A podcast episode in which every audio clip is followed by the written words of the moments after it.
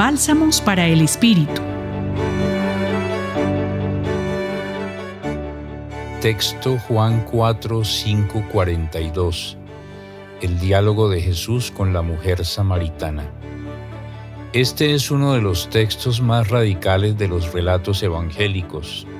En él descubrimos lo que Jesús piensa y vive sobre la relación con Dios, sobre la mediación religiosa y sobre la vivencia espiritual. Hay que entenderlo en ese contexto de la confrontación entre la lógica religiosa del judaísmo de su tiempo toda ella cimentada en la rigidez de su ley religiosa, consignada en la Torá bíblica, milimétrica, llena de prescripciones minuciosas, extremas, neuróticas si se quiere, y persuadida de que lo agradable a Dios es el culto exterior, formal y carente de capacidad liberadora.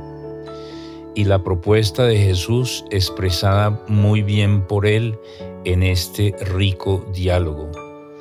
Pero llega la hora, ya estamos en ella, en que los adoradores verdaderos adorarán al Padre en espíritu y en verdad, porque así quiere el Padre que sean los que le adoren. El que la mujer sea samaritana tiene total sentido en esta perspectiva. Ella pertenece a un grupo étnico religioso que ha entrado en severo conflicto con la religión del Templo de Jerusalén, con sus sacerdotes y dirigentes, los judíos clásicos.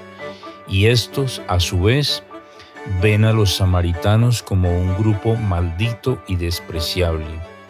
Recordamos también la parábola del buen samaritano de Lucas 10. Pero Jesús, desde su experiencia determinante de la voluntad del Padre, traspasa esa frontera e instaura una nueva manera de culto, de relación con Dios y con el prójimo, en la que es la vida el espacio que agrada a este Dios incondicional en su solidaridad con el ser humano. Mi alimento es hacer la voluntad del que me ha enviado y llevar a cabo su obra. La vida nuestra, lo que somos como humanos, es el templo de Dios, es nuestra rectitud, nuestro humanismo, nuestra seriedad ética y existencial, nuestra apertura a la trascendencia, el ámbito en el que se cumple aquello de adorar al Padre en espíritu y en verdad. Les habló Antonio José Sarmiento Nova de la Compañía de Jesús. Bálsamos para el Espíritu. Escúchalos cada día en la página web del Centro Pastoral y en javerianestereo.com.